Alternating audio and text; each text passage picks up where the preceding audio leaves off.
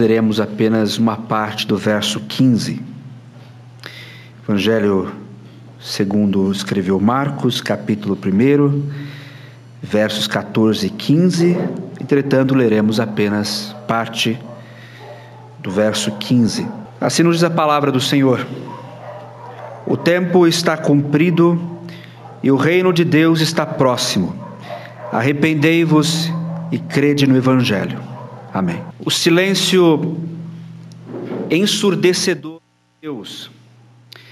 É assim que talvez poderemos tratar aqueles 400 anos após o profeta Malaquias, em que Deus não mais se pronunciou com o seu povo.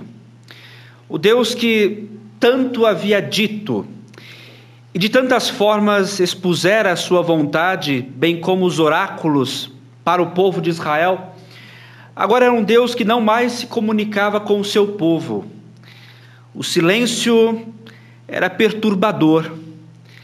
A quietude de Deus era algo que incomodava os filhos de Israel, que não eram mais aquela grande nação que fora outrora, mas era um grupo de pessoas que tentavam com muita dificuldade reconstruir aquilo que foi devastado por outras nações.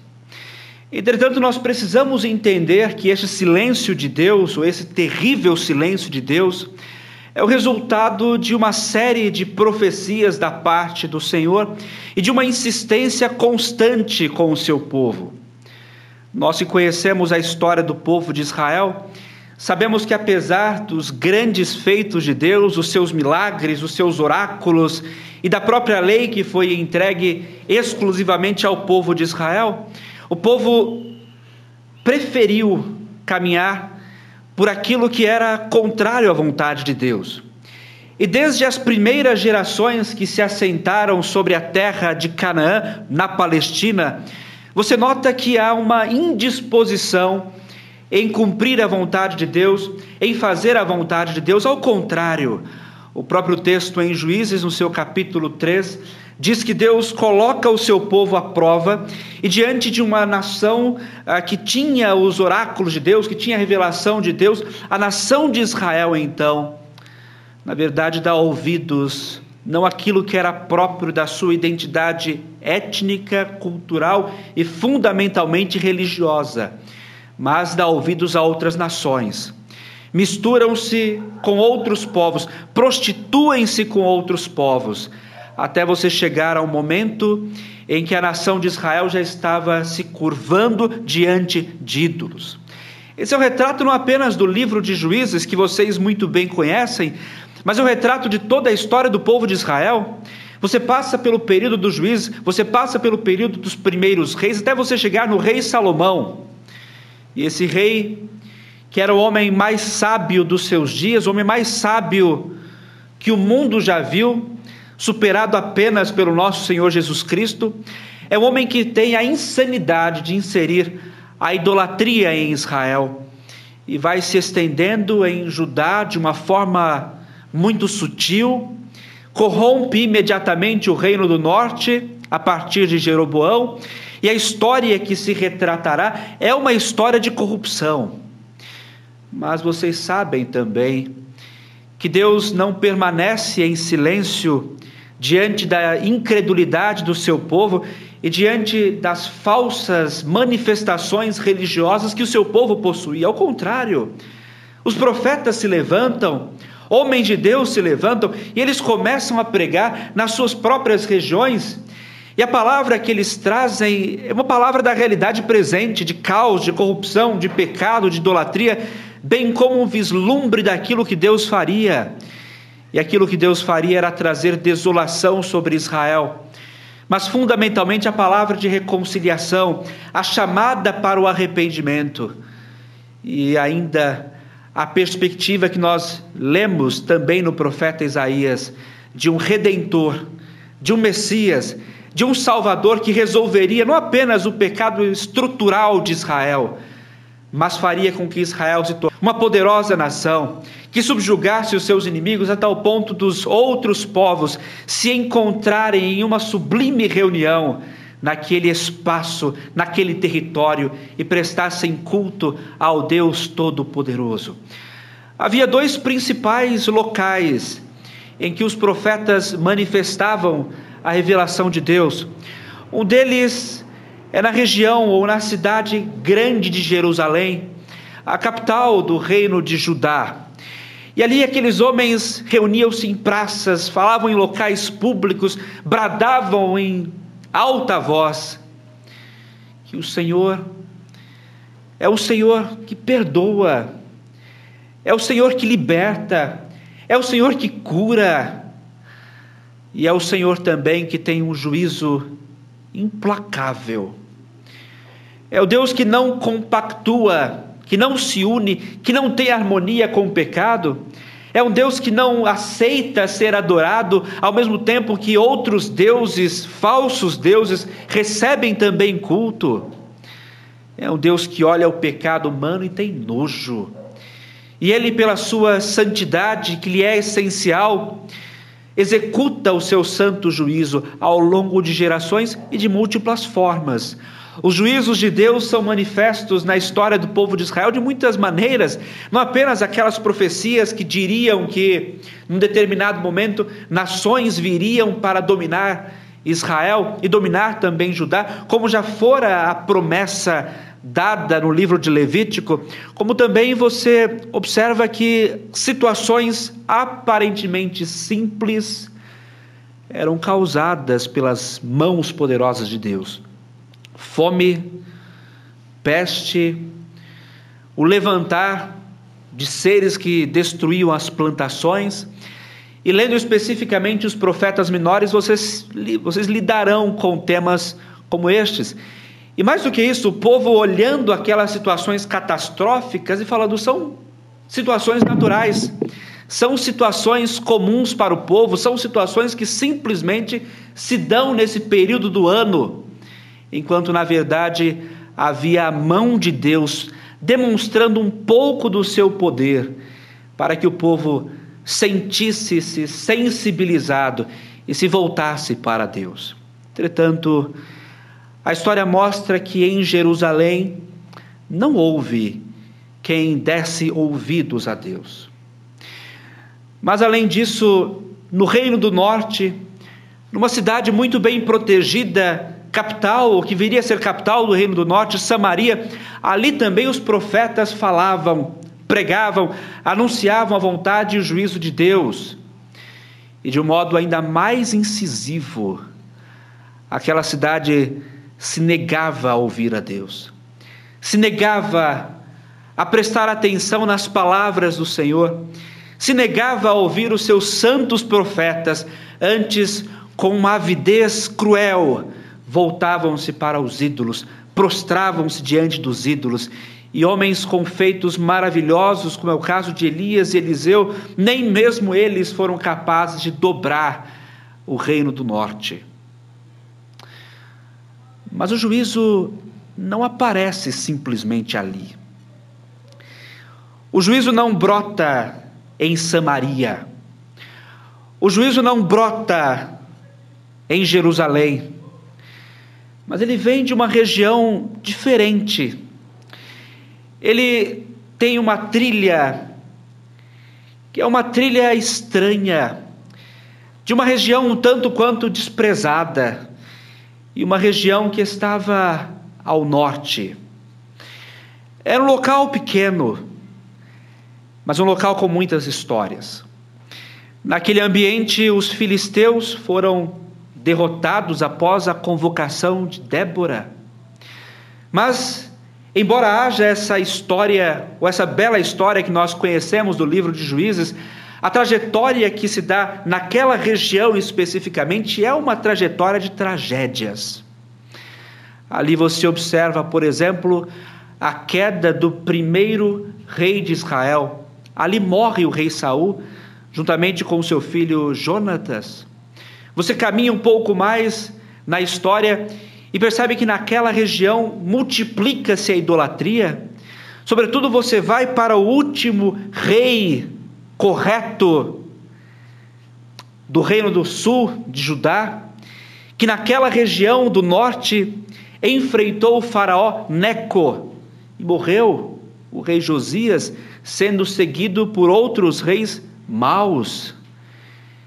E aquele ambiente banhado do sangue dos judeus, sobretudo era a porta de entrada para o caos, era a porta de entrada para a morte, era a porta de entrada para a desolação. É na região norte da Galileia que havia o trânsito de todo tipo de cultura. Era ali que as regiões, as religiões e, sobretudo, os povos se comunicavam. Havia uma rota comercial muito forte e, mais do que isso, havia uma rota militar muito intensa. Uma fortaleza erigida em Megiddo não era suficiente para barrar os exércitos que vinham e por aquela estrada, por aquele caminho da Galileia, aquela região que pertencera às antigas tribos, as tribos do Senhor, os exércitos que pilharam Israel, os assírios, os exércitos que pilharam Jerusalém, os babilônicos, passaram. E por ali as botas dos soldados desciam até aquelas regiões, atravessavam as regiões montanhosas do reino do norte, entrando em Samaria, atravessavam a Samaria e entravam em Jerusalém, entravam no reino de Judá, trazendo grandes tribulações e grandes males. Não bastasse isso, aquela foi a mesma rota usada nas conquistas dos persas foi a mesma rota vindo ou vinda de Galileia, usada pelos gregos. E por fim, a rota usada pelos romanos para a conquista de toda aquela região. O silêncio se instaura. O silêncio que é político, o silêncio que é religioso, mas fundamentalmente o silêncio que é espiritual não se ouviam novas profecias da parte de Deus. Alguns homens tentavam reorganizar o que fora escrito, copiar o que fora escrito, pregar o que já fora escrito. Alguns dentre o povo, especialmente agora na agora chamada Judéia, acatavam as vozes desses homens, mas boa parte não. E se tratando especificamente dessa região ao norte chamada de Galileia, parte dava ouvidos e parte não dava ouvidos, enquanto ardia na expectativa do íntimo daqueles homens, daquelas mulheres, a vinda de alguém que poderia falar a Jerusalém, poderia falar talvez a Samaria, por mais que para os judeus fosse um lugar odioso, eles precisavam ouvir nessas capitais alguém que falaria da parte de Deus para acalentar, para perdoar e para trazer um pouco de esperança àqueles que não foram apenas silenciados pelos exércitos inimigos, mas que foram privados da voz do Santo Deus. Uma voz começa a ser ouvida ela não está na Samaria, mas também não está em Jerusalém. Está num ambiente que imediatamente você relaciona com um local de males, um local de privações, um local de, de fome e de ausência do próprio Deus. Há uma voz, e o seu eco nós podemos ouvir até hoje de um homem, um pregador isolado, que no deserto anunciava e pregava, e a sua palavra é uma palavra de arrependimento. Mais do que isso, você observa que ele, como figura, é uma figura diferente daquelas que são ah, observadas como padrão dos seus dias. As vestes de pano ou de linho eram substituídas por peles de camelo. A refeição própria dos judeus, composta especificamente de legumes, ou na maior parte de legumes, agora dava lugar a gafanhoto e a mel silvestre. E esse pregador não reunia diante de si simplesmente os grandes da religião, ou os doutores da religião, e nem mesmo os governantes da Judéia, mas eram aquelas pessoas que ninguém queria ter por perto. Eram meretrizes arrependidas, eram soldados cansados de uma vida torpe, eram publicanos cansados de roubar o dinheiro alheio e cercavam aquele homem, e aquele homem dá uma resposta grave a cada um deles. E lendo o Evangelho de Lucas, você perceberá a palavra de João Batista que é de arrependimento. Ele convoca as pessoas a um arrependimento completo, aquele que tem andado em pecado, que corrija os seus caminhos, que mude, a tal ponto de gerar expectativas em algumas pessoas. Será que ele é aquela voz de Deus é aquela voz do Senhor que fará com que tudo seja restaurado. É aquela voz de Deus que fará com que a nação de Israel saia da periferia da existência do, do mundo, ou mesmo deixe de ser uma nação vassala do Império Romano, para se tornar uma nação livre para cultuar e livre para expressar a sua adoração? Será que ele é o tão esperado Messias? E lendo o Evangelho de João, logo no seu princípio, você verá que alguns homens vão até João Batista. E esses homens que são os mestres da religião dizem: Olha, se você for aquele que é o enviado de Deus, o profeta de Deus, diga a nós, para que nós tenhamos conhecimento. E é nesse momento que ele testifica que não é. Ao contrário, o seu papel, o seu trabalho é preparar o caminho para aquele que realmente é o Messias, para aquele que verdadeiramente é o Redentor, Salvador e a voz de Deus, que não apenas ressoa, mas é a própria palavra de Deus encarnada. A sua pregação continua e é de arrependimento.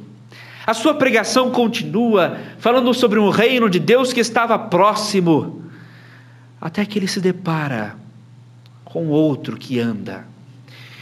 Ele está no deserto do Jordão, e esse agora que anda ainda não tinha iniciado nenhum ministério, não tinha aparentemente nada de extraordinário, não tinha nada na sua figura ou no seu físico que lhe poderia chamar a atenção. Na verdade, era um homem comum e talvez um andarilho comum. Mas quando João aquele que batizava, põe os seus olhos sobre aquele judeu que caminhava perto do Rio Jordão, o seu coração começa a palpitar. Ele percebe que não está diante de alguém comum. Talvez a mesma sensação que lhe tomou quando, ainda no ventre de Isabel, sua mãe, Agora ele tenha tomado novamente, e vocês lembram bem do texto? Quando Maria se aproxima de Isabel, ainda João Batista no ventre da sua mãe começa a movimentar-se, porque estava diante do seu Senhor. E agora o seu coração se move a dizer que ele, que é reconhecido pelo próprio Jesus como o maior homem nascido de mulher, era um homem digno ele não tinha a honra, ele não era digno sequer de desatar as correias daquele que andava perto do Rio Jordão. E mais do que isso, com os seus discípulos ao seu entorno, ele é capaz de dar aquele brado magnífico: Eis o Cordeiro de Deus que tira o pecado do mundo. João Batista não esperava um movimento contrário em que Jesus, além de reconhecer-lhe como um grande homem, o maior nascido de mulher, ainda pede a ele que batize. Ele reluta, mas logo aceita e batiza o Salvador. Ali, aquele homem tão brilhante, o princípio da voz de Deus, o princípio da chamada de Deus para os pecadores, começa a ficar silenciado e a sua história vai se diminuindo e vai desaparecendo para dar lugar aquele que é a própria voz de Deus e que é a própria palavra de Deus, que é o nosso Senhor Jesus Cristo. Jesus, após o batismo, é levado pelo Espírito Santo para o deserto. E nós conhecemos a tentação que Jesus Cristo enfrentou, e tentação esta para que nós obtivéssemos o perdão dos nossos pecados e, fundamentalmente, obtivéssemos a vitória. Ou seja, aquilo que Adão não conseguiu cumprir, o Senhor Jesus Cristo realiza. Então, cheio do Espírito Santo, o nosso Salvador está pronto para pregar. O texto fala que logo João é capturado e João é preso. E situações acontecem dentro do cárcere que o Batista enfrentou. Lembrem-se, por exemplo, que era uma situação desta, ou ainda nessa situação de cárcere, que ele pede aos seus discípulos que vão até Jesus Cristo e perguntem se ele é o Messias. Mas Jesus, pronto para iniciar o seu ministério, lidaria talvez com a questão de onde começar. Qual seria o ponto de partida para o ministério daquele que seria o maior de todos os pregadores? O Senhor do universo e aquele cuja palavra e cujas ações faziam com que o mundo estremecesse? A resposta seria óbvia: Jerusalém. Jerusalém é a capital Jerusalém é a cidade dos reis, Jerusalém é a cidade onde estava o trono de Davi e onde tantas vezes o rei dos reis foi prometido que se instalaria. Jerusalém com suas portas, Jerusalém com seus pátios, com suas praças e principalmente Jerusalém com o seu templo. Ali é o lugar onde o ministério se iniciaria para que multidões se rendessem àquele que é a palavra de Deus. Mas, como sempre, o nosso Salvador nos surpreende. E ele não fica em Jerusalém, ele não vai para Jerusalém. Ao contrário, ele faz um deslocamento para uma região ao norte. E uma região que não era lá muito bem vista. Ela prosperava por conta de investidas do Império Romano naqueles dias, construindo cidades, fronteiras, para que tivesse uma melhor comunicação nessas colônias que eram instauradas. Era próspera economicamente, mas era uma região estranha.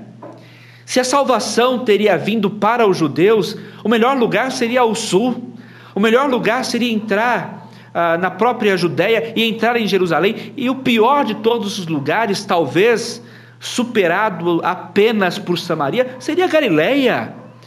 O próprio nome nos indica é a Galiléia dos gentios. É um lugar misturado. É um lugar onde havia grupos de judeus, inclusive tinham lá suas sinagogas. Entretanto, havia uma entrada constante de gentios, pessoas que não tinham nada a ver com Deus e nada a ver com aquilo que Deus pregava e aquilo que o Senhor queria. Mas é para lá que Jesus Cristo vai. Por um lado, ele vai a fim de que se cumpra aquilo que nós lemos na profecia de Isaías, que ele entraria naquelas regiões que estavam em trevas, as regiões desprezadas, as regiões onde havia o tumulto causado pela idolatria. Mas por outro, ele é aquele que entra para ser luz. Ele é o que entra para proclamar o Evangelho, ele é o que entra naquele local desprezado para trazer a vida. E, mais do que isso, para já demonstrar de forma emblemática e embrionária que o Evangelho não seria apenas para os judeus. Os gentios também seriam alcançados, os gentios também seriam alvos dessa pregação. E os gentios também se renderiam a Cristo. E se renderiam ao Deus de todo o universo. E ali ele entra. E o texto fala que ele começa a pregar. E o conteúdo da pregação de Jesus é um conteúdo muito parecido com aquele que era o de João Batista, entretanto ampliado. Como nós lemos no texto bíblico, ele vai pregando. E notem, aqui nós ainda não temos manifestações de milagres, mas a sua pregação consistia em, em primeiro lugar, o tempo está cumprido essa pressuposição tão séria que move o ministério de Jesus era aquilo que também deveria ser passado às pessoas. O tempo está findo, toda aquela expectativa construída agora se encerra e agora inicia-se um novo período. Ora, mas que expectativa é essa? Que tempo é esse que Jesus está falando? Vocês teriam que voltar para toda a história da revelação e ali vocês notariam a angústia humana. Ali vocês notariam a incerteza humana e muitas vezes um coração humano pesado. O pecado faz isso. A transgressão faz isso. A inimizade contra Deus produz exatamente isso.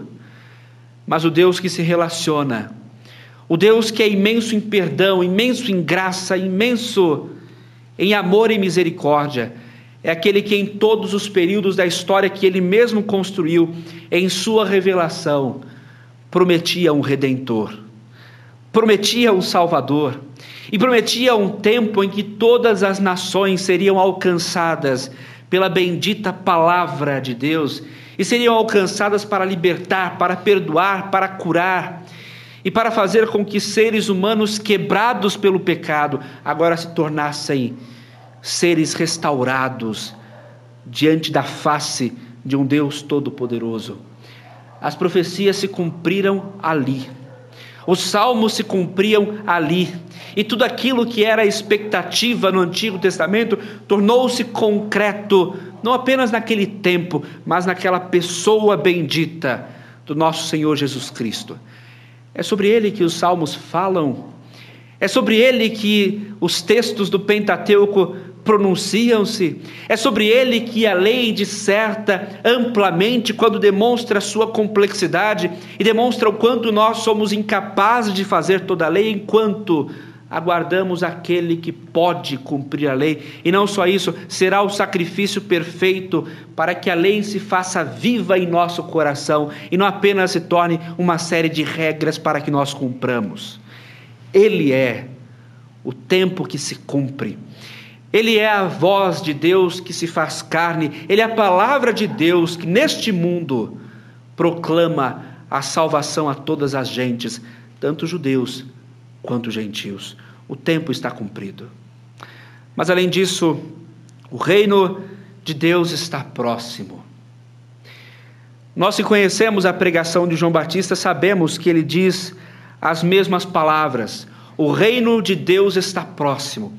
Talvez numa leitura simples você poderia se perguntar: bom, Cristo já chegou, Cristo já está entre os homens, logo o reino de Deus já está no mundo. De fato, o Rei dos Reis já estava neste mundo.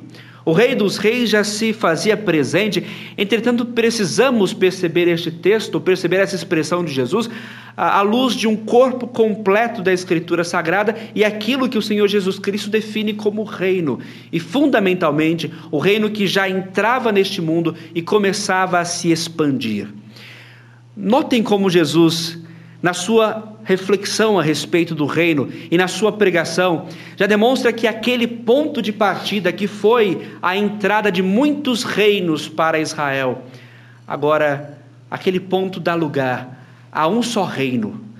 E ao reino que não apenas se estenderá para o sul, tomando as regiões da Judéia, mas um reino que se expandirá para todas as terras, todas as regiões e todos os povos. O reino está próximo.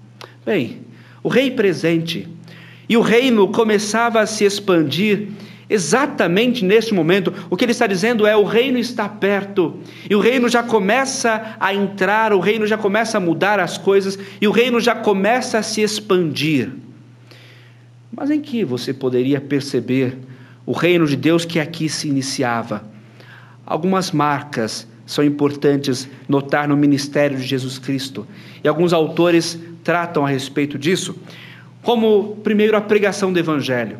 O Deus que por tanto tempo se silenciou, agora falava. E as palavras de Cristo, as pregações de Cristo, os ensinos do Salvador já são demonstrações da ação do reino e o reino que se expande.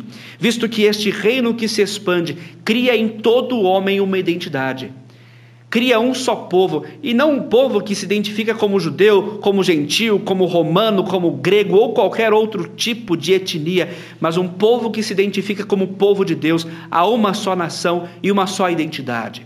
O reino também se estabelece uma vez que há um só rei, e este rei é aquele que dita, que ordena, que governa todas as coisas, e ele é quem preside aqueles que ele mesmo salva. O rei é Senhor, o rei é majestoso, e o rei domina sobre as vidas daqueles que o servem.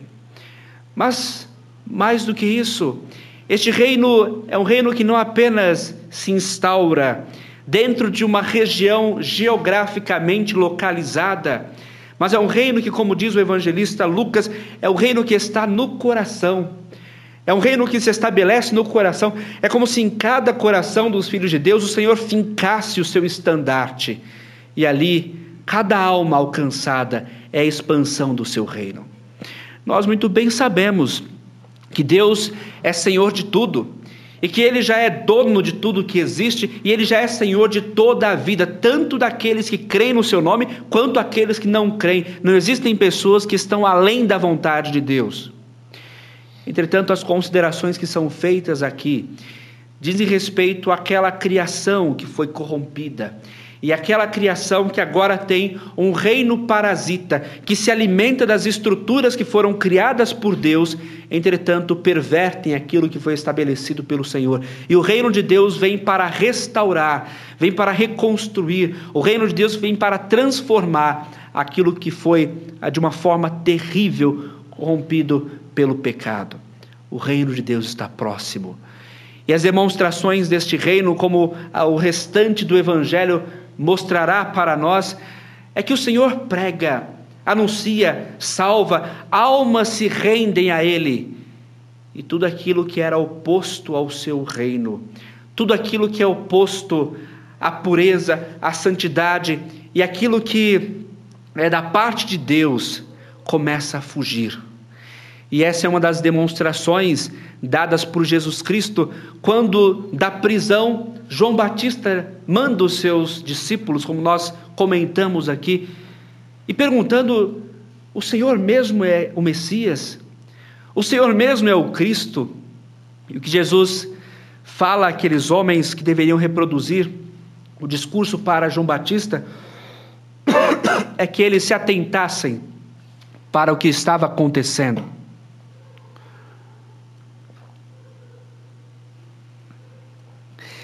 E o que estava acontecendo é que pessoas eram curadas, pessoas eram libertas, pecadores se arrependiam.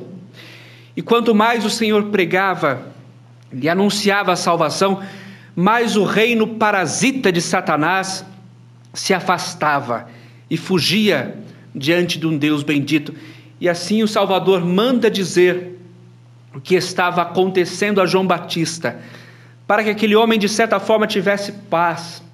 Apesar do seu ambiente de prisão, o reino de Deus se expandia sobre aquelas regiões múltiplas. E aqui é o princípio dessa expansão de transformações de vidas, de reconstruções de histórias, e não simplesmente de uma reconquista territorial, geográfica e política da nação de Israel sobre o território da Palestina.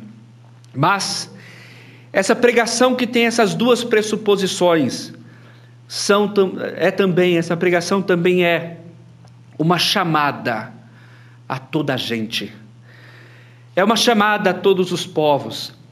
É uma chamada para aqueles que se encontravam naquela região tão desprezada, uma região mista, mas que, de um modo embrionário, já demonstra o chamado do Evangelho a toda a gente. E diz o texto: o tempo está cumprido, o reino de Deus está próximo, arrependei-vos. Meus irmãos, a mensagem é muito próxima daquela que era pregada por João Batista. Uma mensagem que olha para um público múltiplo, uma mensagem que tem com pessoas que ouvem pessoas de todo tipo, de toda origem, de todo tipo de comportamento, mas uma mensagem que não muda, não transforma, uma mensagem que não vai ser mais branda para um grupo e mais incisiva para outro, a mensagem continua a mesma. E você poderia pensar, bem, mas os judeus estão ali, e os judeus têm uma vida correta, os judeus querem fazer e cumprir a lei, os judeus têm uma vida que melhor se harmoniza com a vontade do Senhor, e sobretudo nesse período havia um grande incentivo especialmente por parte dos fariseus e dos escribas, para que as pessoas se voltassem para a lei, entendessem a lei e vivessem conforme a lei. Só que isso não muda a mensagem de Cristo. Isso não altera a pregação do Senhor Jesus, e mesmo para aqueles judeus continuava a mesma pregação: arrependei-vos. Porque servir a Deus não é apenas cumprir aquilo que está escrito na lei. Porque servir a Deus não é apenas aquele homem que tem a sua rotina pautada na Torá, sem crer verdadeiramente, enquanto cumpre aquilo que é dito pela lei de Deus, a sua mente maquina o mal, as suas palavras são palavras que corroem as vidas dos outros, há motivos interesseiros, há jogos que são feitos com a lei, como o modo que usavam a lei de Corbã, para trazerem prejuízo aos próprios pais, aqueles jogos de linguagem, as sutilezas de linguagem, a ideia de que você não poderia assassinar uma pessoa, mas você nutrir ódio por ela não tinha problema. O fato de você fazer certos juramentos, e esses juramentos seriam válidos se você jurasse por Jerusalém, ou se você jurasse pela, pelo trono do rei, ou se você jurasse pelo próprio rei, ou coisas desse tipo, as sutilezas de linguagem, enquanto no coração havia corrupção, havia morte, era como um sepulcro caiado, por fora bem construído, bem definido, mas por dentro não passava de morte.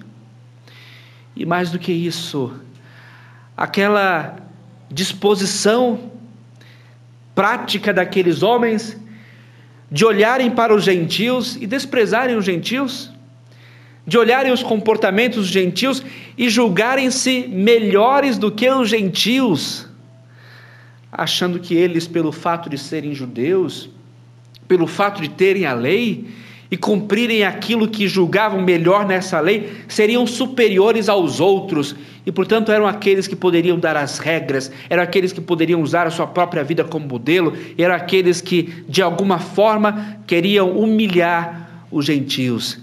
Eles precisavam também de arrependimento. Eles precisavam também olhar para a sua própria vida e reconhecer que não são absolutamente nada diante de um Deus que é tão santo, tão perfeito e que simplesmente cumprir a, a lei não levará o homem a lugar algum. Ao contrário, cumprir a lei sem tê-la guardada no coração e sem reconhecer a incapacidade de guardá-la plenamente e uma completa dependência da, gra da graça de Deus, é aquilo que leva o homem à precipitação e à morte. E é por isso que Jesus Cristo olha para os judeus, tão corretos, tão limpos, tão cheios de si, muitas vezes tão arrogantes e homens que se julgavam perfeitos, e a mensagem do Salvador é: arrependei-vos. Mas olhar para o outro público não seria tão diferente.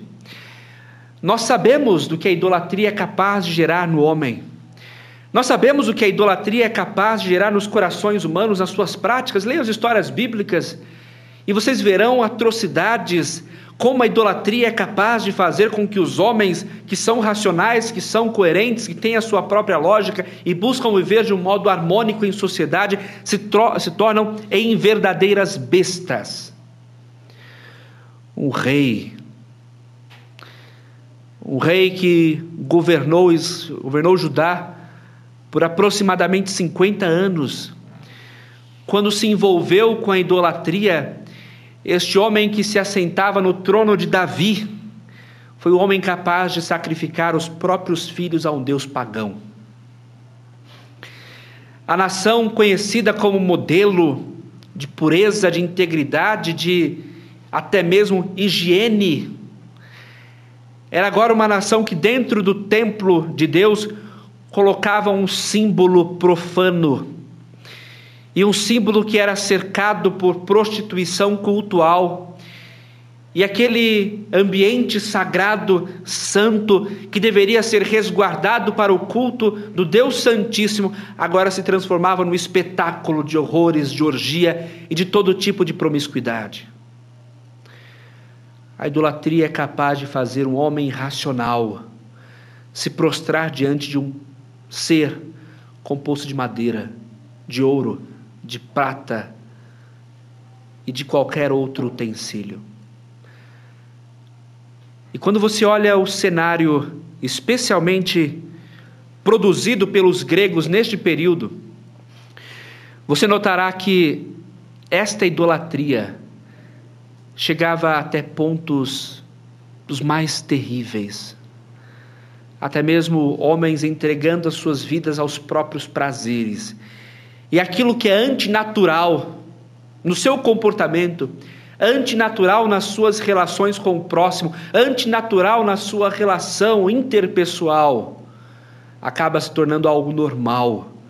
O apóstolo Paulo, na sua epístola aos Romanos, dizem que até mesmo o hábito natural de uma relação sexual que foi anatomicamente preparada por Deus. O homem, pela sua perversão e pela sua rebeldia, é capaz de se entregar às paixões, à maldade, a tal ponto de homem relacionar-se com pessoa do mesmo sexo e mulher, de igual forma, relacionar-se com pessoa do mesmo sexo. Olhe a que ponto a maldade humana chega. Só que não há uma palavra branda para eles, nem mesmo por causa da sua ignorância. Ao contrário, ressoa aquela voz de Deus por 400 anos quieta, falando: arrependei-vos. E o que Jesus quer fazer com essas pessoas, e aquilo que Jesus quer chamar naquelas pessoas, é que elas observem e em primeiro lugar, olhem para si mesmos, olhem para o seu comportamento, olhem para os seus pensamentos, olhem para as suas práticas, olhem para aquilo que têm construído e aquilo que creem ao longo das suas vidas. E olhando para si mesmos, não cheguem a outra conclusão senão: eu sou pecador, eu sou impuro, eu estou no meio de um povo impuro, e a minha vida tem sido uma vida desperdiçada a minha vida tem sido uma vida promíscua, profana, e mesmo um judeu que se julgava tão puro, tão íntegro, poderia olhar para si e dizer: Eu não passo de um hipócrita, eu não passo de um homem falso, eu não passo de um homem que vive aos pés de uma religião e não aos pés do Deus do universo. E ambos chegariam à mesma conclusão: eu preciso implorar pelo perdão do meu Deus eu preciso implorar, e eu preciso rasgar as minhas vestes, preciso vestir-me com panos de saco e jogar cinza sobre a minha cabeça, porque eu sou indigno e mereço a morte diante de um Deus tão puro, tão santo e tão perfeito. Ai de mim, que estou diante de um Deus puríssimo e a minha vida é corroída pelo pecado. Gentios deveriam fazer isso. Judeus deveriam fazer isso, e Jesus Cristo conclama todas as gentes a partir daqui, para que a partir dessa Galileia que silenciou os judeus, todos os povos ouvissem esta palavra de arrependimento, essa palavra de perdão, essa palavra de reconciliação, essa palavra que é a única que traz paz do homem que reconhece os seus crimes e se coloca diante de Deus implorando o seu perdão. Mas Deus ouviria. Nós sabemos que Deus não olha apenas o exterior. Nós sabemos que o Senhor não olha apenas aquilo que nós fazemos. Não é simplesmente o modo como nós falamos, não é simplesmente o modo como nós nos comportamos, ou mesmo o fato de cumprirmos leis do Antigo Testamento ou não. Não é só isso que Deus olha. Mas Deus olha o coração. E por mais que os judeus pudessem falar sobre si mesmos, que o seu comportamento harmonizava-se plenamente com a lei, quando eram confrontados com o seu próprio coração, ali eles teriam que lidar com um espelho horrível. Teriam que lidar com uma face deformada. Porque enquanto se cumprimentava o irmão com um sorriso no rosto, no coração nutria-se ódio. Porque enquanto cumprimentava-se uma senhora com respeito, o coração nutria adultério. Porque enquanto jurava-se de uma forma muito honrada, em pé, na verdade manipulava-se a lei para se alcançar benefícios, e em outras situações mentia-se ou não se comprometia com o juramento plenamente, afinal de contas, não se jurou por Deus, não se jurou pela, pela Cidade Santa, não se jurou pelo trono do Senhor. E era o mesmo povo que, enquanto fazia longas orações no templo, ainda assim o seu coração era repleto de hipocrisia e de rebeldia. Deus não olha simplesmente o exterior, mas ele olha aquilo que, por vezes, nem mesmo nós conhecemos. Deus nos conhece melhor do que nós mesmos. Deus anda pelo nosso coração e entra em locais que nós não podemos entrar, que nós não temos condições de entrar. E até mesmo quando nós criamos aquelas barreiras e nós criamos uma série de argumentações muito legítimas para nos enganarmos, e nós fazemos isso nenhuma barreira, nenhuma porta, nenhuma proteção pode impedir o esquadrinhar de um Deus Todo-Poderoso. E diante disso, quem poderá subsistir? Quem poderá ter esse arrependimento aceito por Deus? Quem poderá ter a mão de Deus sobre si graciosamente, se Deus, além de conhecer as nossas práticas, conhece o terreno sujo do nosso coração. Ninguém, ninguém poderá ser salvo, ninguém poderá ser limpo, ninguém poderá ser perdoado. Mas o que Jesus Cristo continua dizendo, que é inclusive algo que não era diretamente pronunciado com essas palavras por João Batista, é a resposta para essa inquietação, que é uma inquietação sincera. E a resposta é: crede no Evangelho, que naturalmente exclui qualquer outro tipo de crença, pensamento positivo, crença no eu, crença nas obras crença na lei, crença em depositar a confiança em qualquer outra coisa que não seja no Evangelho, já se dissolve aqui. Porque fora do Evangelho não existe arrependimento.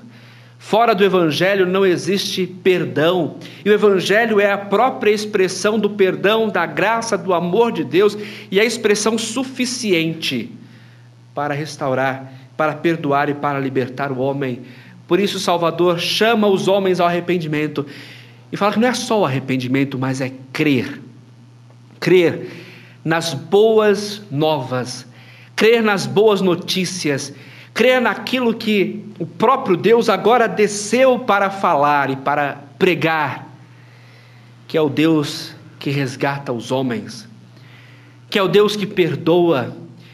E o Evangelho é a mensagem que aponta para o próprio Deus.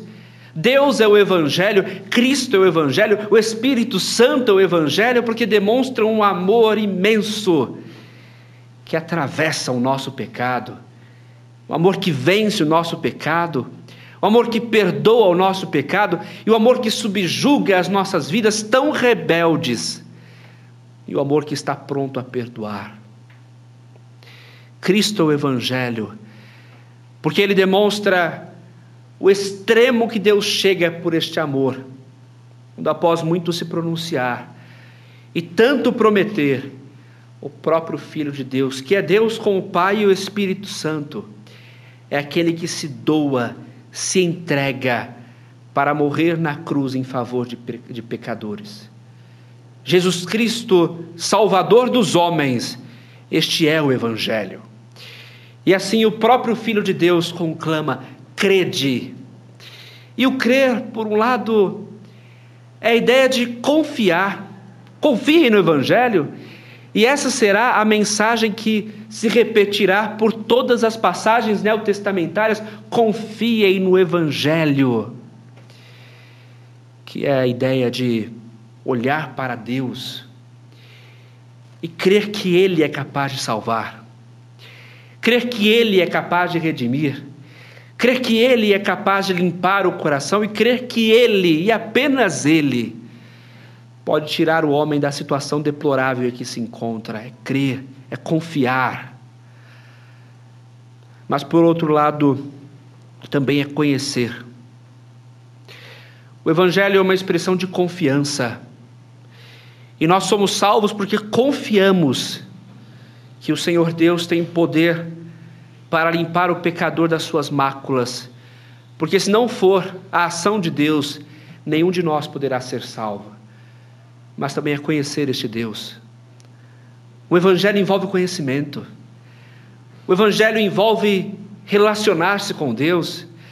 As boas novas são para redimir, mas as boas novas também são para conhecer, e é por isso que Jesus Cristo se encarnou tantas e tantas vezes.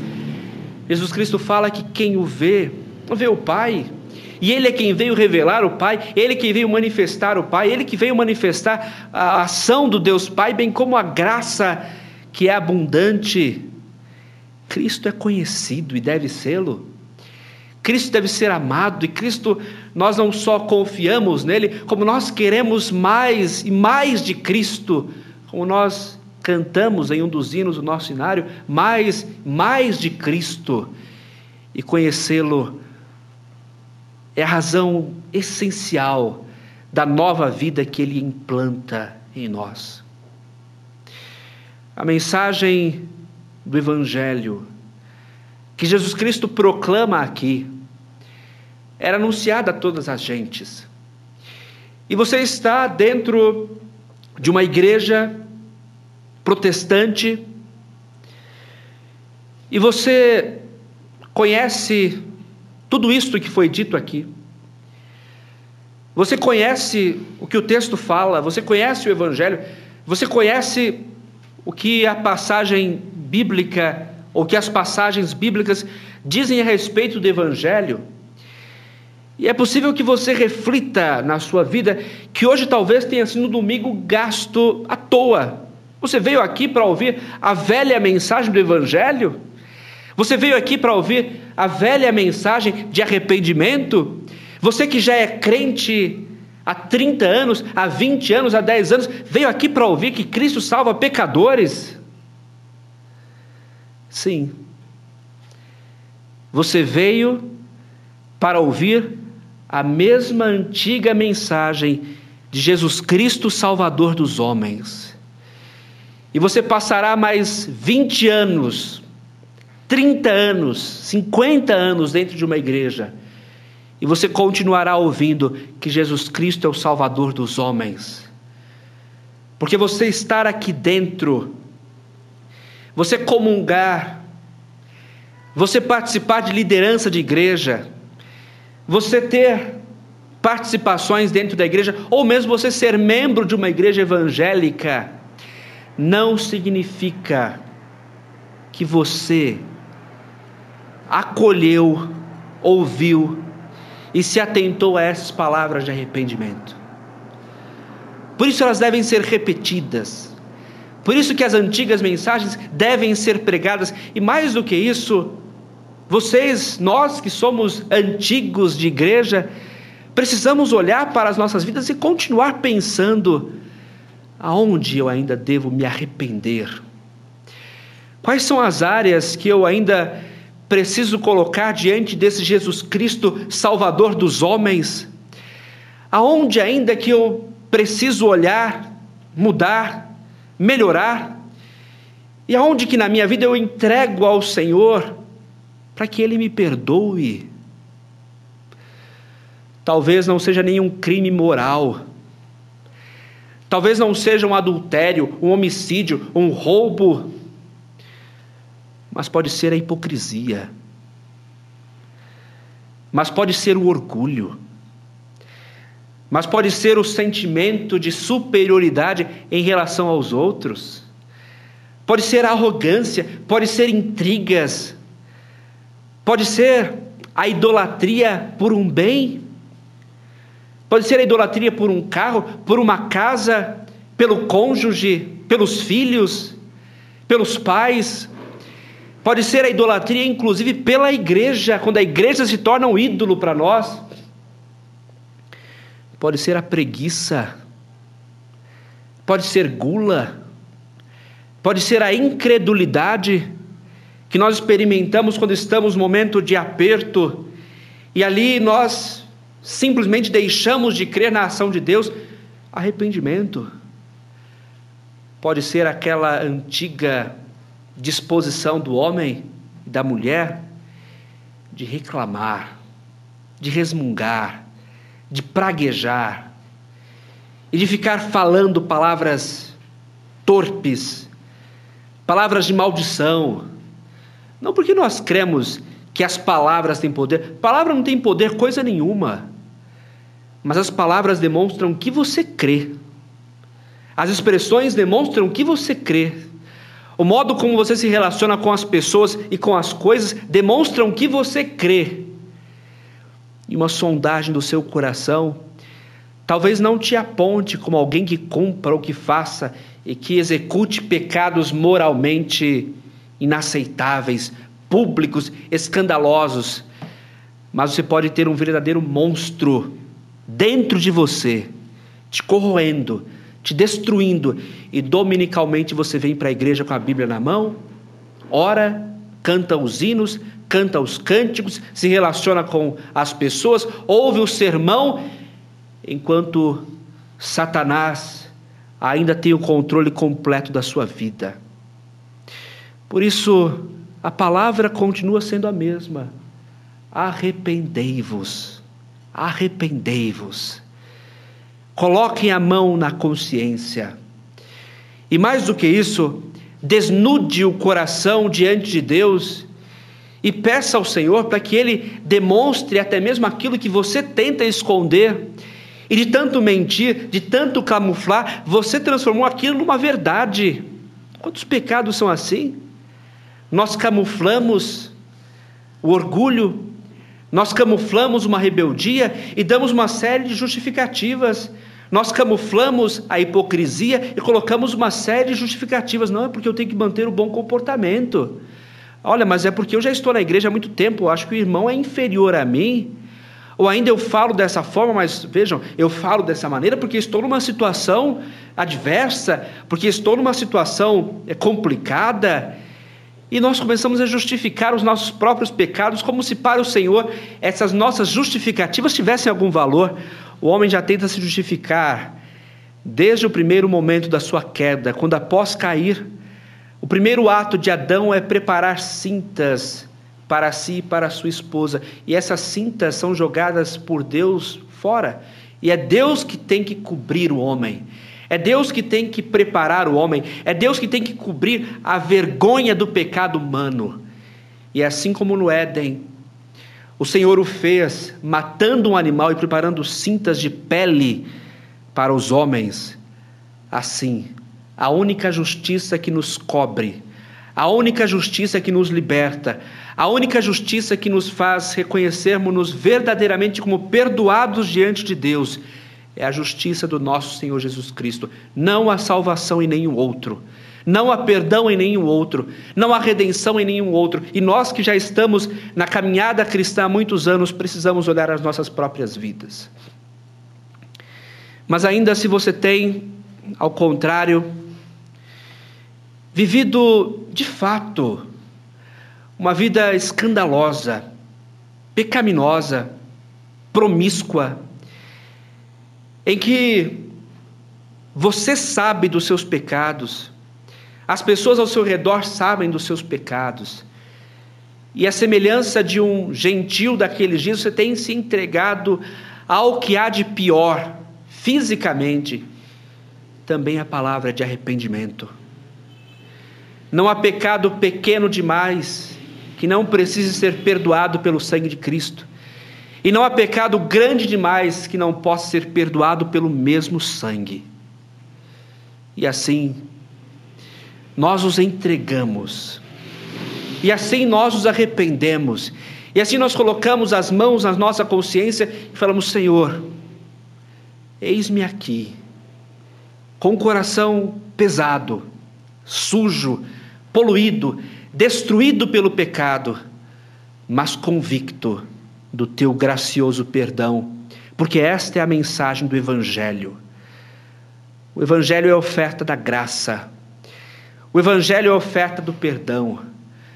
O Evangelho é a invalidez das nossas obras arrogantes para demonstrar o que de fato nós somos. Nós não somos nada e nada seremos, por melhor que pensemos que somos. O Evangelho é o restaurar, restaurar por inteiro do homem, que é o reconhecimento de que nós nada somos, nós nada podemos fazer e o nosso caminho é o caminho de morte, mas em Jesus Cristo, o nosso Salvador, nós temos vida. Em Cristo, nosso Salvador, nós temos a graça. Em Cristo, nós temos a misericórdia e, fundamentalmente, em Cristo, nós temos perdão. A mensagem é de salvação, a mensagem é de reconciliação e, essencialmente, a mensagem é de um Deus que se doa em amor para a salvação dos homens. Esse é o Evangelho. E quando nós conhecemos e cremos no Evangelho, nós confiamos no Evangelho, não há barreiras. Porque de fato nós entendemos quem nós somos, quem Deus é e aquilo que Deus faz para nos redimir. E confiados em Cristo, nós somos movidos a uma vida santa. O processo inverte. Não é viver uma vida santa para alcançar a graça de Deus, mas é uma vez alcançados pela graça de Deus, nós vivemos uma vida santa. E a vida de Cristo em nós resplandece, porque esta é a mensagem do Evangelho. Sobretudo, conhecer a este Salvador. Conhecer a este Salvador. Uma vez que Ele nos perdoa, nós não somos mais chamados para sermos os mesmos nós não somos mais chamados para vivermos do mesmo modo como nós caminhávamos a nossa própria vida inteira. Mas ao contrário, conhecendo o Salvador, conhecendo o seu amor, conhecendo a sua graça, conhecendo o seu perdão, ele molda as nossas vidas para que aí sim sejamos conforme o seu padrão. O que não significa que nós seremos perfeitos, por isso que devemos nos arrepender constantemente das nossas faltas. Afinal de contas, Ninguém pode dizer que não tem pecado. Se alguém algum dia o disser, faz Deus mentiroso. Mas é uma vida diferente. É uma vida que se arrepende do pecado, que luta contra o pecado, que se posiciona diante da, da face de Deus e que busca com aquele ferramental que Deus nos dispõe fazer a santa vontade de Deus. Vejam, por exemplo, lá em Efésios, no seu último capítulo, como o próprio Deus, por intermédio do apóstolo Paulo, fala tudo o que nós necessitamos para enfrentarmos o dia mal e para construirmos uma vida correspondente à vontade de Deus. Ou seja, Deus, além de nos perdoar, ainda nos dá todo o dispositivo para vivermos de modo santo na Sua presença. Não que seremos perfeitos, mas nós buscaremos a perfeição. Nós lutaremos por ela e nós viveremos de modo que agrade o nosso Redentor. Mas o último detalhe que também nos chama a atenção. Nós não somos apenas aqueles que recebem essa mensagem, nós somos aqueles também que a transmitem, ou que a transmite. Nós somos aqueles que saem de uma zona de conforto para pregarmos o Evangelho. E nesse sentido, nós que já fomos alcançados pelo arrependimento e pelo Evangelho de Cristo, uma vez portadores deste Evangelho, nós somos chamados a irmos a todas as gentes, mesmo aquelas que são desprezadas, ou mesmo aquelas que são improváveis, mesmo aquelas que ninguém quer saber.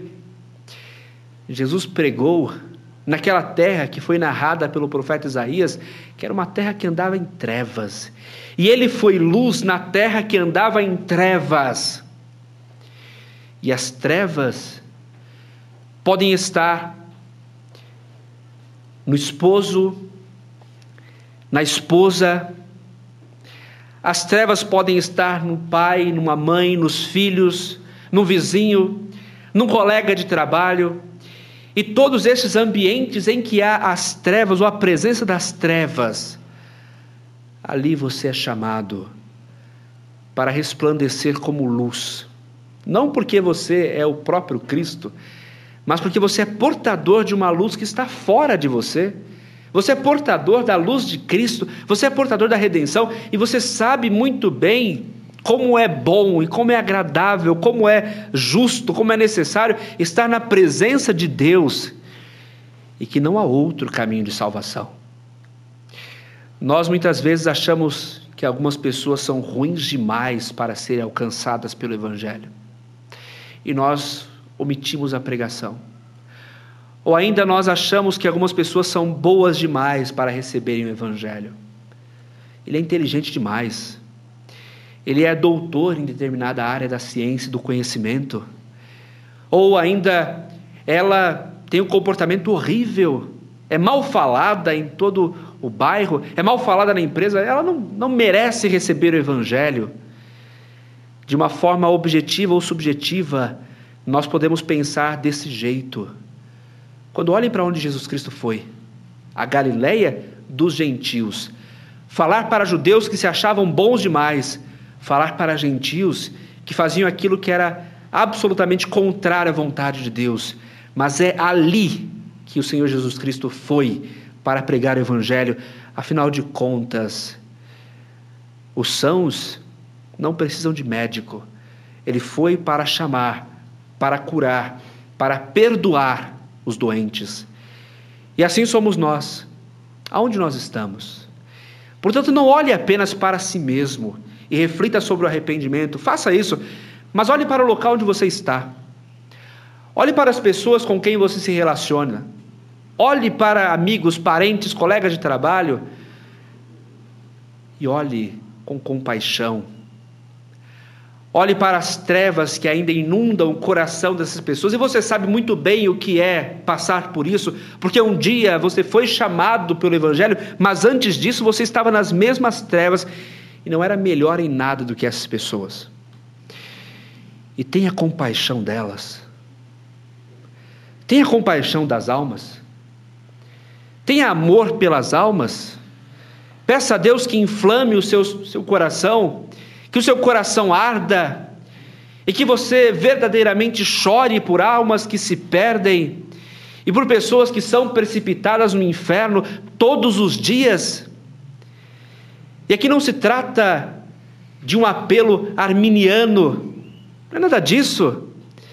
É uma compaixão que deve comover a todos nós que cremos em Cristo, arminianos, calvinistas, episcopais, metodistas, assembleanos, Tenhamos compaixão das almas e preguemos o Evangelho a estes que têm tanto se afastado de Deus. E sejamos instrumentos de um Santo Redentor, que assim como nos perdoou, nos libertou, é aquele que é capaz de salvar, de livrar, de limpar, porque não é outro senão Jesus Cristo, o Salvador dos homens, e que esteja em nosso coração e nas nossas vidas a mesma convicção que Jesus Cristo pregou aqui a todas as gentes, que o tempo está cumprido. Ele já veio, ele já realizou o seu ministério, já morreu e já ressuscitou. O reino de Deus já foi instaurado pela ação do Mestre. Arrependei-vos, arrependamo-nos e creiamos todos no Evangelho de nosso Senhor Jesus Cristo. Que Ele assim ricamente nos abençoe. Amém.